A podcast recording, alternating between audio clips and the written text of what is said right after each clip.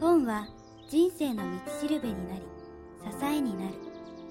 この番組があなたの一冊を見つけ明日を輝かせるお役に立ちますように。人生を変える一冊。皆さんこんにちは。いつも早川洋平の著者インタビューポッドキャスト人生を変える一冊をお聞きいただきありがとうございます。番組に入る前に知らせです。ビジネス書ポッドキャスター早川洋平が ebook を発売しました。題して好きなことを仕事にして会いたい人に会えるようになる。人生が好転するビジネス加速術。この ebook についてこれまでに番組にご登場いただいた著者の皆さんからのメッセージを一部ご紹介すると自分に自信がないという人誇れるものがないと嘆いている人。将来の不安を抱えながら仕事をしている人におすすめしたいですね。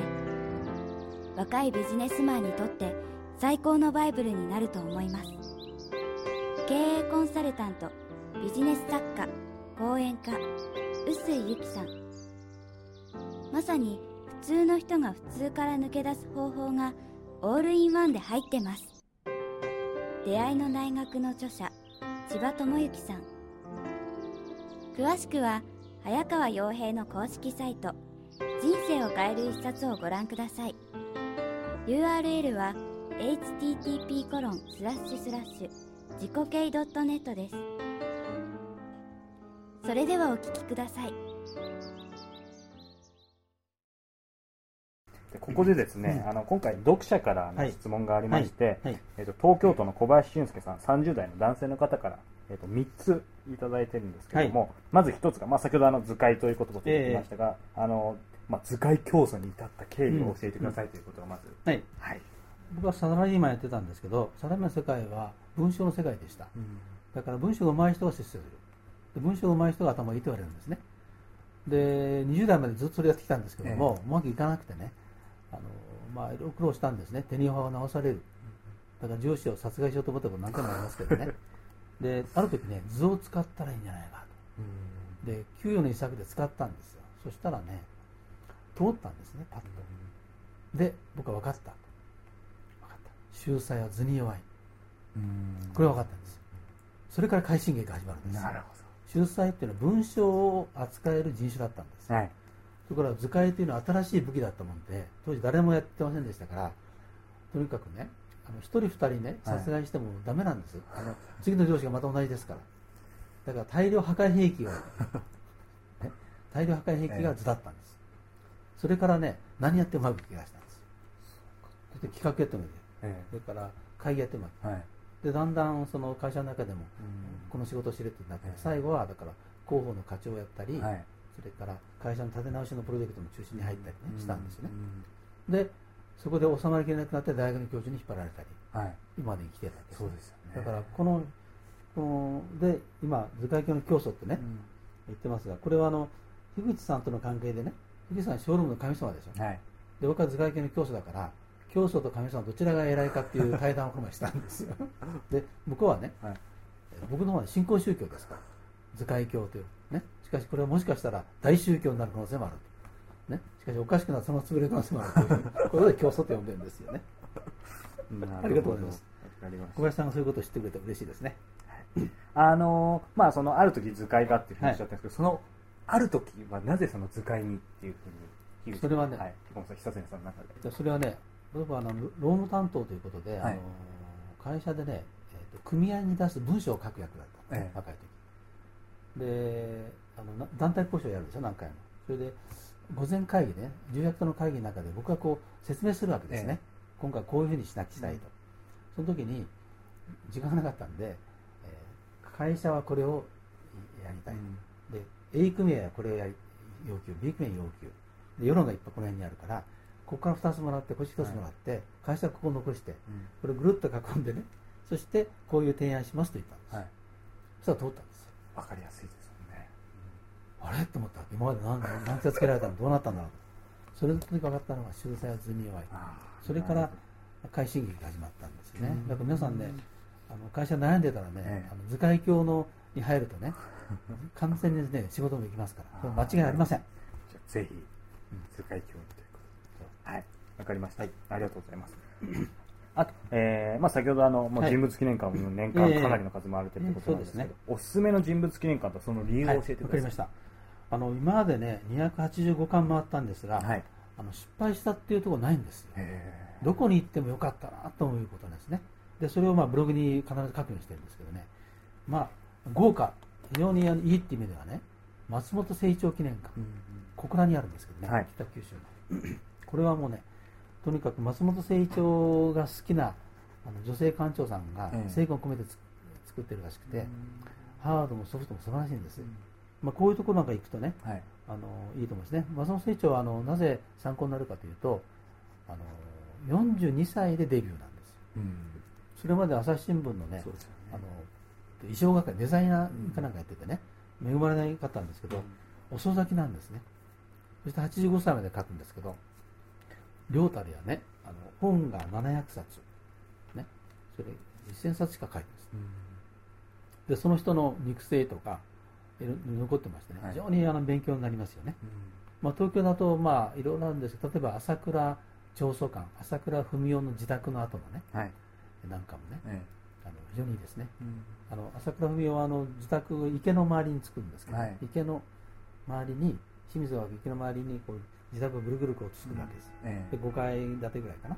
いつもそこでこうどこから見る世界なんですかね、はい、そういうとこもいいし、うん、あと関西だと司馬太郎記念館ですね、はい、司馬太郎の頭の中見えるような本棚が、あ地下からずっと、ええ、あそこ行きますとね天井にシミがあるんですよ、でそのシミはね坂本龍馬に似てるんですよ。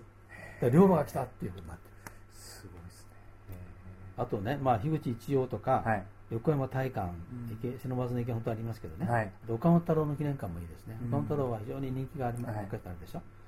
あのまあ、横浜だと原三景、あ三景。三景園のね、あそこもなかなか素晴らしいですね。うん、まああのたくさんありますから、はい、日本全国に名の知れてるだけで1000ぐらいじゃないでしょうか。だからぜひね、えー、訪ねたらどうですかね、自分の好きな人のを訪ねてみるということもいいなと思いますね。で、私はそれをね、新しい旅としてね、あの流行らせたいんです。なるほど。で、それは日本人を訪ねる旅でしょ。はい。だからぜひね、やってみたい。あのそれをまあ今後本書いてね、少し PR していきたいなと思ってるんですありがとうございます。はい。小林さんから最後の質問で、はい、えー、モチベーションを保つ方法を教えてください。うん、これね、はい、一つはね、あの常に何かね新しいことに挑戦するっていうことです新しいこと ルーティンに染まってるとモチベーションはなせませんでしょだからルーティンの中でも新しい仕事をなんか考えるとかね、はい、新しいプロジェクトを生活でやってみるとかね、そういうことなんですね。例えば私今大学移ったでしょ？移ると今度は多摩大学のホームページに今没頭してたんですよ。これ完全に図解ホームページを作ろうと思ってね、えええ、あのここ数ヶ月間没頭してね。で今もね、はい、あのその取材がもうあったんですよ、はい、えっと、どうだったかな？宣伝会議がしている広報会議ってありますね。あれからね今たった今帰ったばっかりなんですけどあそうですね、うん、それがですねすごい、ね、あの大学の全体像が分かってなおかつ例えばどこをクリックしても図解が出てくる。すごい、ね、これそのものを久常さんが作られてるんですね。僕がやってるんです。それからあの学部がこうなってるとかね。で教授がこうなってるとか、ね。はい、全部図解コミュニケーションを使ったものなんです。すごい分かりやすいでこれが今あの逆にですね取材のあ広報の資源になってるんです。ああはい。で今回の志の本ね、うん、玉田屋の現代の私塾っていうにしたんですよ。志の塾、だから僕もこれに貢献するためにパッションを書いたんです。よで学生にも書かせてるんです志何か。おおでこれを何百人っていうのを入れてるんですね、えー、まあ、あるいはブログをね、はい、全教職員に書かせようとして、今ね一緒にやってるんです、はい、でこれでこれで玉大のことは分かるでしょ、はい、OB とか、はい、いや全く新しいホームページ今ね作ってらっしゃる、多分これやるとね、えーモチベーション高まるでしょ、うんうんうん、で頑張ってますね、はい、だから何か新しいことやるのが一つね。あなるほど。それからねあのブログを毎日書くのもねモチベーションにいいんですよ、はい、でねあの毎日書けるのは大変でしょ、うん、だけどね書いてるとね書かなきゃいけないともうどうなるかとね日常生活が変わってくるんですよ。今日は何書こうかなと思ってるからあこれ書こうとかいうことが大事です。よネタを探すネタを探すようになる。それから僕は翌朝の朝早く書くんですけどね。書くと切りがする一日一日、でまた真っさらな新しい一日になっていくっていうことなんでぜひねブログを書いたらいいんじゃないかなっていうことね、あとはやっぱ自己啓発っていうのはすぐ忘れますから。はいそうですね。だから自己啓発の言葉をねあの周りに置いとったらいいんですよ、でこの本買って買ってそれで置いとくとかね、そうですね。でそれあまた思い出すんですよ、だって僕も言ってるながらね僕が言う通りやってたらあの通りやってる人いたんですよ。朝早く起きてね、え。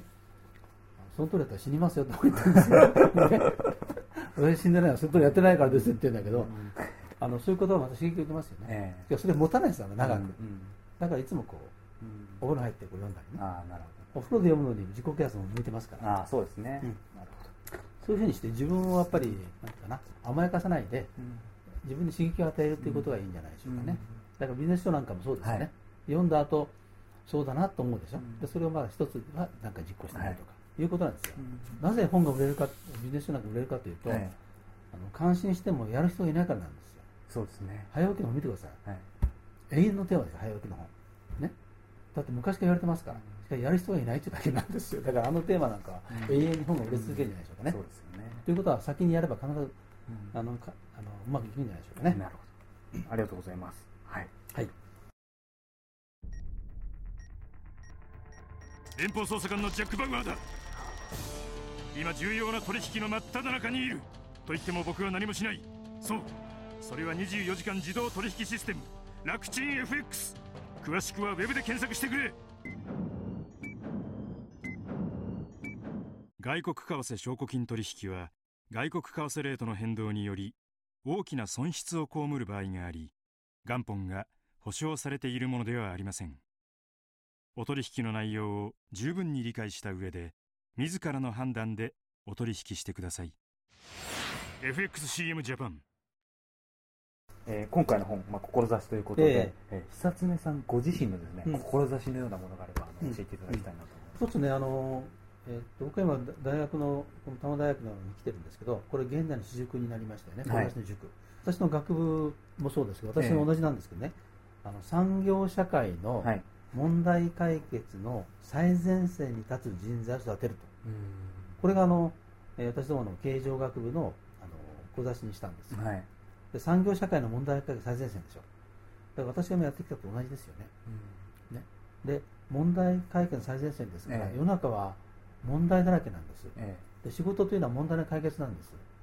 だから問題解決できさせれば仕事ができるということなんですね、でこれ先生もそうだし学生もそうでしょ。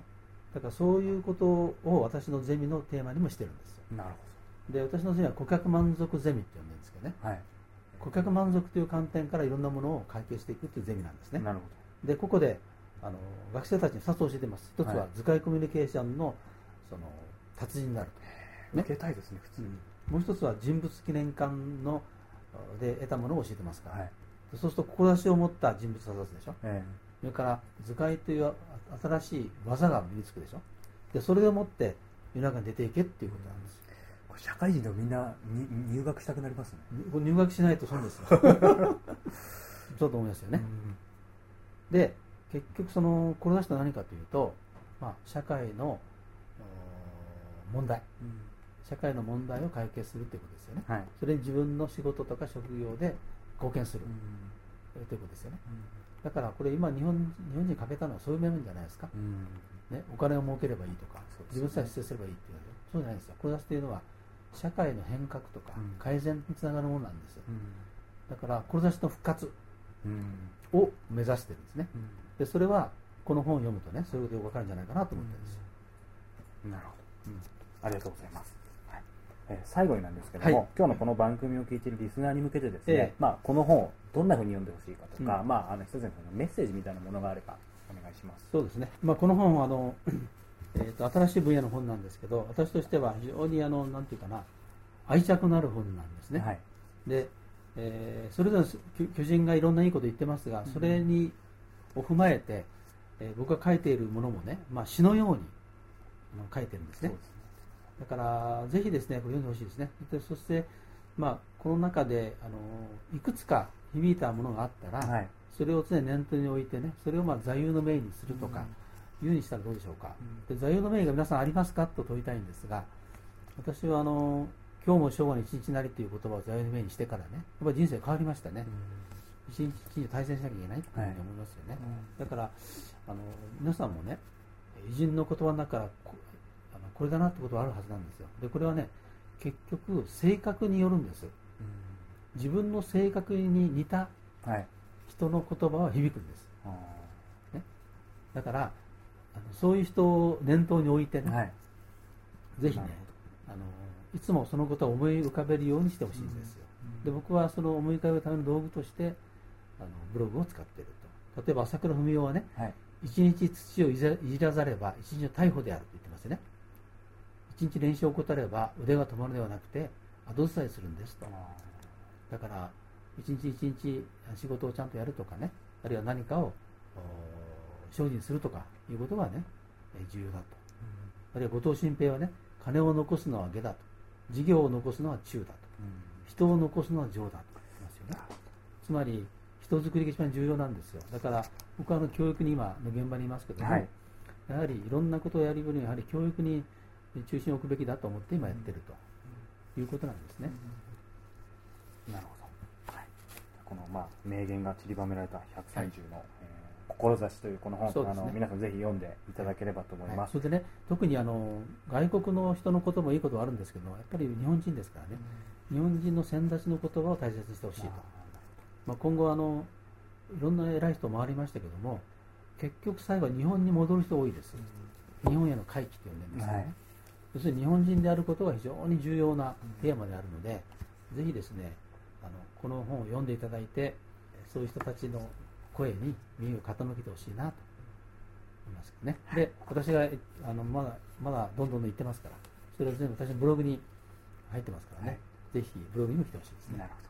はい、ありがとうございます、えー今日はディスカバー21から発売中の志混迷の時代道を開く言葉130、えー著者の久常圭一さんをお迎えしてお話を伺いました。